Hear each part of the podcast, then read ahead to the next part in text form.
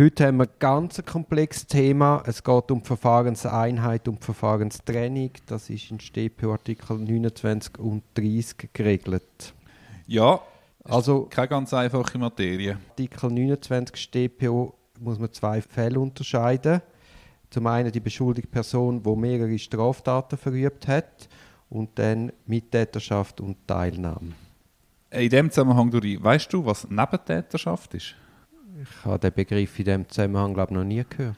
Ja, also ähm, das Bundesgericht hat den letzten Entscheid wieder erwähnt, wo die geschätzte Kollegin Laura Jetzer erwirkt hat. Jedenfalls wird gesagt, im Begriff der Mittäterschaft, gemäß dem Artikel 29 1b StPO, ist auch die Nebentäterschaft eingeschlossen.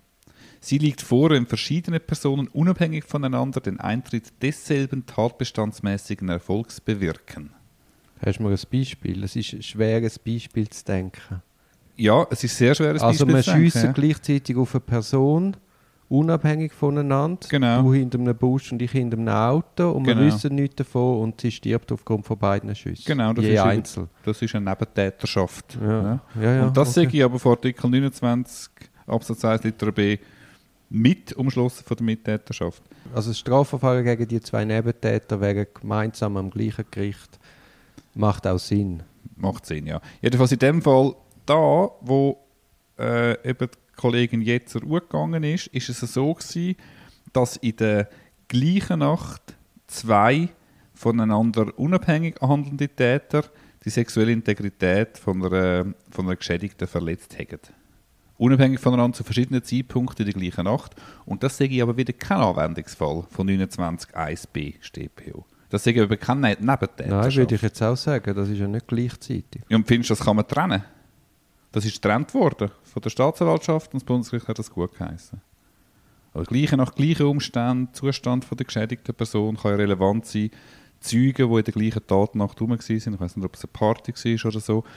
Ich meine, das ist ja schon relevant für den einen wie für den anderen. Ja, ja, aber man müsste jetzt mehr De Details wissen. Also, wenn in der gleichen Party, in der gleichen Nacht, im gleichen Zimmer nacheinander mehrere Täter sich am Opfer vergangen haben, würde ich sagen, das muss gemeinsam beurteilt werden. Aber ist, das ist ja dann wahrscheinlich nicht Nebentäterschaft. Nein, das ist eben nicht Nebentäterschaft. Genau, das Bundesgericht hat die Nebentäterschaft erwähnt und hat gesagt, dass der Fall, wo jetzt eben, wo ich da versucht habe zu schildern, sei keine Nebentäterschaft, sondern die liegen zwar in der gleichen Nacht gegenüber der gleichen geschädigten Person, aber voneinander unabhängig zu verschiedenen Zeitpunkten. Vielleicht der eine am 1 und der andere um 4 Uhr am Morgen. Ja. Der Vorwurf äh, Verletzung von sexueller Integrität. Oder? Und das werde ich nicht zusammen. Das sage ich okay, wenn das nicht zusammen verfolgt wird. Also ich sehe dort schon Probleme. Aber, meine- eben, aber nur schon, um das so sauber können abgrenzen muss man ja mal Ermittlungen an Hand nehmen. Und dann macht es eigentlich schon Sinn, dass das respektive in einem Staatsanwalt oder Staatsanwältin konzentriert wird. Mhm. Weil all die Erwägungen, die du jetzt da vorliest, das bedarf ja Grundkenntnis. ja, äh, Und das ist ja nicht von Anfang an immer so klar. Ja, aber, äh, ja, ja, aber klar, ich meine, es ist die grosse zeitliche Nähe gegen das gleiche Opfer, mutmaßliche Opfer gerichtet. Eben, ich meine, bei dir, dass das- man eigentlich das sollte zusammenführen das muss man zusammenführen, weil sonst wird man einfach in verschiedenen Verfahren befragt, nicht parteiöffentlich für die anderen etc. Ja. Ja, je nachdem, man kann sie dann schon trennen. Aber als Anfang würde ich mal sagen, Ja, sie haben sich, glaube ich, später getrennt. Ah, sie haben sich später dann- getrennt. Hat man sich dann dagegen gewehrt, ja. Gut, aber dann finde ich es schon okay. Also es gibt ja dann auch Persönlichkeitsrecht und ich weiß jetzt nicht, wenn ich Täter wäre. Ähm, Ja, wir können es mal jetzt wenig beurteilen jetzt in dem Fall, aber einfach, ich sage es nur gemeint, weil ich die, jetzt in der Vorbereitung auf den Podcast auf die Nebentäterschaft gestoßen bin, die ich vorher nicht gekannt habe. Ja. ich finde es sowieso einmal schwierig zu verstehen, äh, wenn, wenn werden die Verfahren äh, zusammengeführt, wenn getrennt. Also da fehlt es irgendwie an einer stimmigen Rechtsprechung. Oder findest du nicht auch? ja, also Also die Staatsanwaltschaft hat ja die unsägliche Tendenz, Verfahren zu trennen. genau. Und es besteht immer ein bisschen der Verdacht, dass Trennen zum Teilnahmerecht zu unterlaufen und es ist dann noch der Nebendefekt, dass sie einfach mehr Erledigungen können vorweisen durch die Trennungen.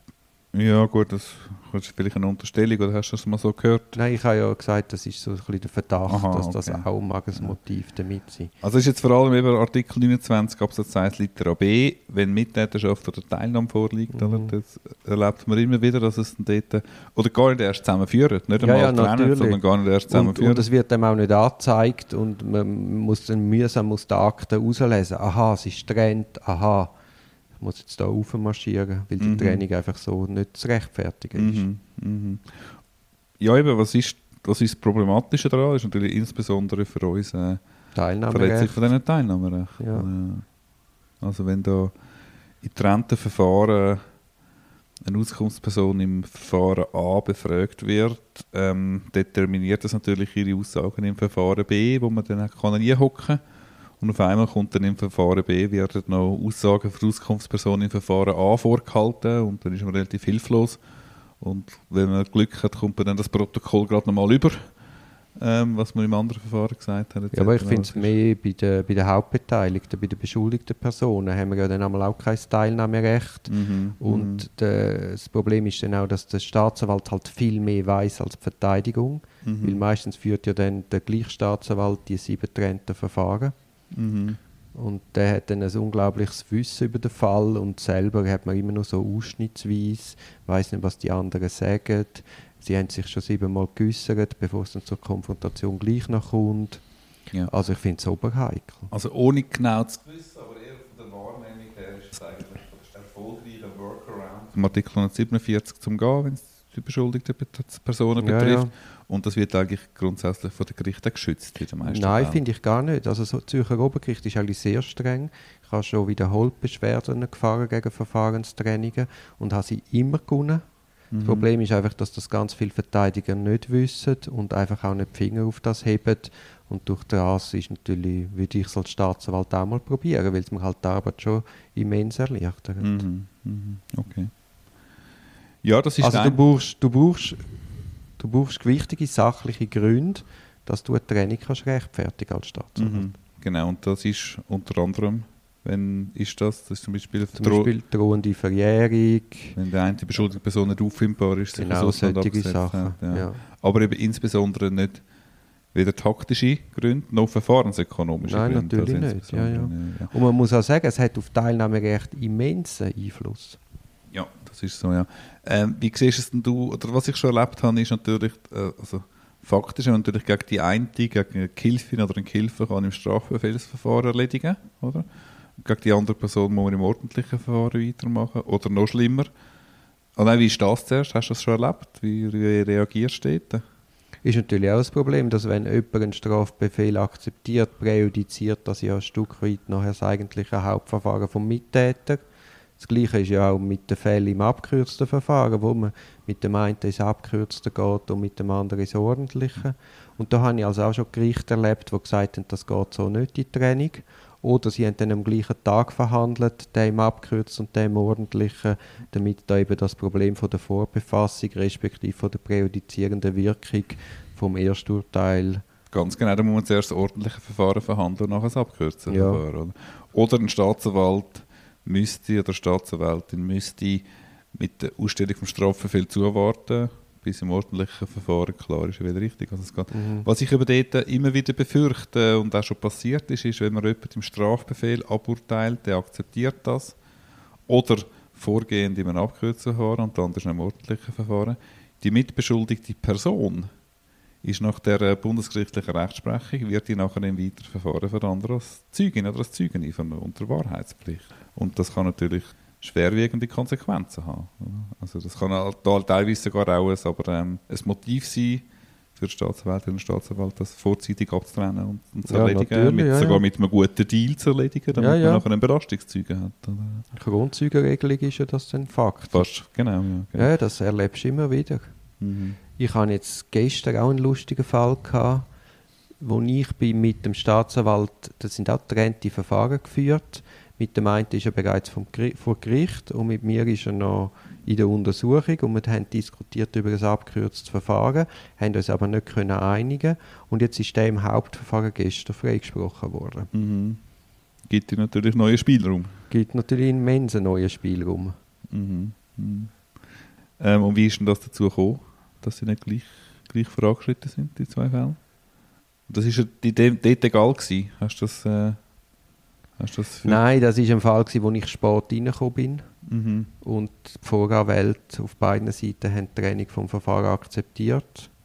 Und dann kannst du das natürlich nicht mehr rückgängig Gut. machen. Also es kann natürlich auch gute Gründe geben, dass man so eine Training akzeptiert. Man will ja vielleicht zum Beispiel mit Mittäterschaft, mit einer Gruppierung, will man vielleicht nur mit seiner Klientin oder seinem Klient vor Gericht, um einen besseren Eindruck zu machen, ähm, um sich vielleicht als, besonders betroffen von dieser Tat machen oder so. ja, also aber das kann sich Training, durchaus ja, lohnen. ja, Ah. aber die Training von diesen Verfahren, das passiert ja immer ganz am Anfang.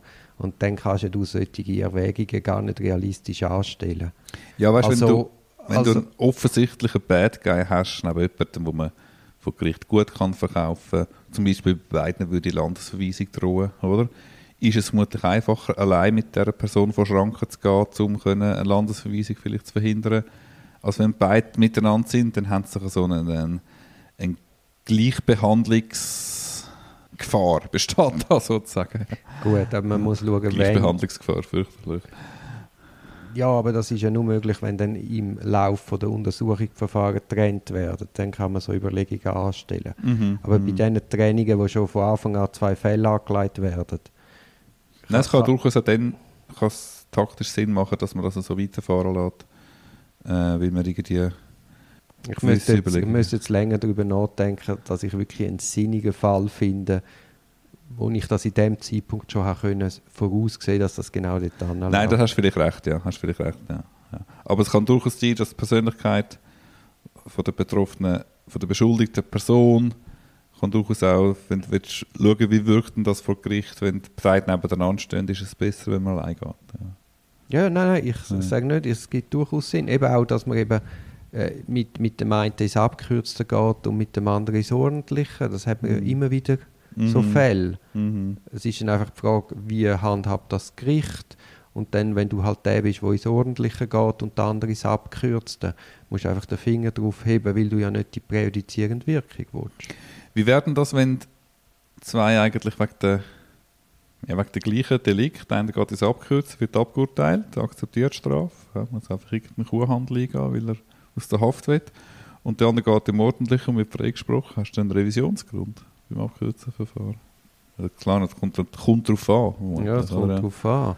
Ja. Aber eigentlich ist ja da die Rechtsprechung recht streng. Ich bin ja mal auch mit dieser Frage überhaupt das Bundesgericht, ob eine Revision im abgekürzten Verfahren möglich ist. Das Bundesgericht hat gesagt, ja, eine Revision ist möglich, aber der Anwendungsbereich sehr eng gehalten. Mhm. Also nur wenn du massiv unter Druck gesetzt worden bist oder äh, gar nicht mehr zu einem Entscheid fähig bist. Mhm. Und ich würde jetzt sagen, der Fall, den du geschildert hast, wo man bewusst in, in Kenntnis von der ganzen Sachlage den Deal eingeht und in dem, in, de, in dem Sachverhalt an sich ändert sich nichts, sondern nur in der rechtlichen Beurteilung vom Sachverhalt, dann würde ich meinen, ist das eben kein Revisionsgrund für das Urteil im abgekürzten Verfahren. Ja, andererseits bin ich nicht ganz einverstanden. Andererseits, ob man im abgekürzten Verfahren versucht man ja auch das spätere Beweisergebnis zu antizipieren und man schätzt aber das Risiko als Teil, höher ja, ja, aber das oder? ist, Teil, das ist Teil von dem Deal.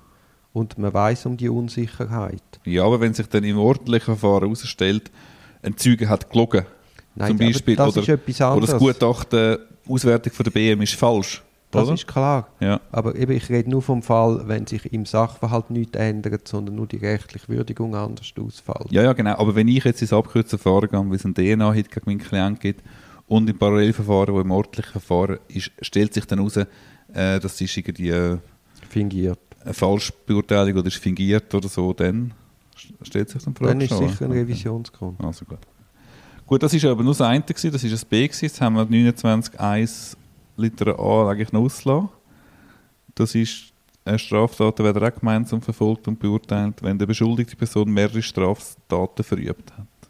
Das erlebt man immer, das haben wir glaube ich letzte, letzte, Woche besprochen, natürlich, wenn in einem anderen Kanton ein neues Verfahren eröffnet wird. Man holt dann ein Strafregister raus, man sieht, es ist das Verfahren pendent, dann überweist man in der Regel. Das ist eigentlich oft unproblematisch. Ich habe es aber auch schon erlebt, dass, dass im gleichen Kanton, bei der gleichen Sch- Staatsanwaltschaftsbehörde, gegen den Klienten Verfahren eröffnet worden sind und einfach das eine hat mehrere Mittäter gehabt, der andere ist ein Einzeltäter. Und das eine war halt viel schneller abgeklärt und das andere ist noch mega lang gegangen. Oder? Und dort hat dann der Staatsanwalt für richtig befunden, mal für das eine einklagen und beim anderen warten wir zu und das ist dann erst äh, viel später zur Anklage. Ich habe mich dagegen gewehrt, äh, bin sogar ans Kantonsgericht gegangen, bin dann dort hat mir erst kein Erfolg bescheinigt gewesen. Ich habe zwar darauf beharrt, also ich meine, man darf nur aus verfahrensökonomischen Gründen darf man nicht, äh, die Verjährung hat lange nicht droht, darf man nicht äh, trennen. Ähm, ist aber beschieden worden, unter anderem mit irgendwie 34 Absatz 3 von der StPO, wir kommen dann später mal dazu, äh, dass man dort die Möglichkeit hat, dass es ein Korrektiv ist. Also ist eine Person von verschiedenen Gerichten zu mehreren gleichartigen Strafen verurteilt worden, so setzt das Gericht, das die schwerste Tat ausgesprochen hat, auf Gesuch der verurteilten Person eine Gesamtstrafe fest. Das ist eigentlich mit der Zusatzstrafe, ich glaube 49.2 vom StGB. Mhm. Das habe ich dort erlebt. Ich bin nicht vor das Bundesgericht gegangen, weil ich Angst hatte, dass sie das gar nicht erst darauf eintreten. Ja. Weil es eben mit, der, äh, mit dem Korrektivmöglichkeit, dass man sagt, ja, ja, man kann im Nachhinein das korrigieren. Das heißt ja immer wieder, dass, dass Delikt beurteilt werden und später kommt raus, ah, es gibt noch weitere Delikte, die vor dem Zeitpunkt sind, von dem bereits abgeurteilten Delikt und dann spielt ja eigentlich der gleiche Mechanismus. Genau, aber dort ist es klar, weil man hat es einfach nicht gewusst. Klar. Und ja, da hat man aber sehen in den Augen, das hat man es dran. Ja, ja. Das hat mich aber gestört. Ist, ja. ja, ja. Aber eben, es gibt unter Umständen schon gute Gründe, warum man das eine Verfahren mal vorwärts treibt und das andere halt einfach länger geht. Ja, durchaus. Also man kann ja auch schauen, wenn, ich meine, wenn es im ersten Verfahren gibt es eine bedingte Strafe und im zweiten gibt es knapp eine unbedingte, willst du nicht unbedingt eine Gesamtstrafe haben, oder? Dann lässt du lieber die eine bedingt liegen und die andere nimmst halt einen teilbedingt in Kauf oder so. Also das kann sich auch kann sich also sogar zum Vorteil von der beschuldigten Person auswirken. Wie ist denn jetzt da dein Fall ausgegangen, wo du dich gegen die Trennung gewehrt hast? Das ist alles noch pendent. Ah, das ist noch pendent. Ja. Okay. Also ein sachlicher Grund ist in meinen Augen gerade das, was du vorher gesagt hast. Wenn, wenn man quasi beim einen Verfahren schon fast fertig ist mit der Untersuchung und beim, dann kommt noch ein zweites Verfahren dazu, wo man noch immens viel Beweis muss abnehmen muss das ist, glaube ich, schon so ein sachlicher Grund für so ein Splitting. Nein, das ist doch einfach ein verfahrensökonomischer Grund. Ich meine, wie man immer, die Verjährung hat ja nicht droht, weder im einen noch im anderen. Meine, es einfach irgendwie erledigen. Sind wir auf dem Tisch. Klar, man, hat, kann immer noch sagen, man kann sich noch fragen, ob die Betroffenen, ob die geschädigten Personen einen gewissen Anspruch haben auf ein beförderliche, ähm, beförderliches Verfahren. Aber äh, meine, das ja, also Beschleunigungsgebot, wenn, ich, wenn ich bewusst darauf verzichte, als beschuldigte Person, eigentlich gilt das mehr für mich als für die ja, geschädigte ja, Person. Ja gut, aber du kannst auch an Mittäter denken. Also ich weiß jetzt nicht, wenn ich jetzt Mittäter wäre und mein Mittäter hat noch 100 andere Delikte. Einverstanden, das ist in dem Fall nicht so gewesen, aber einverstanden. Weil ja. wir wissen beide, wie immens belastend so ein Hängungsverfahren ist.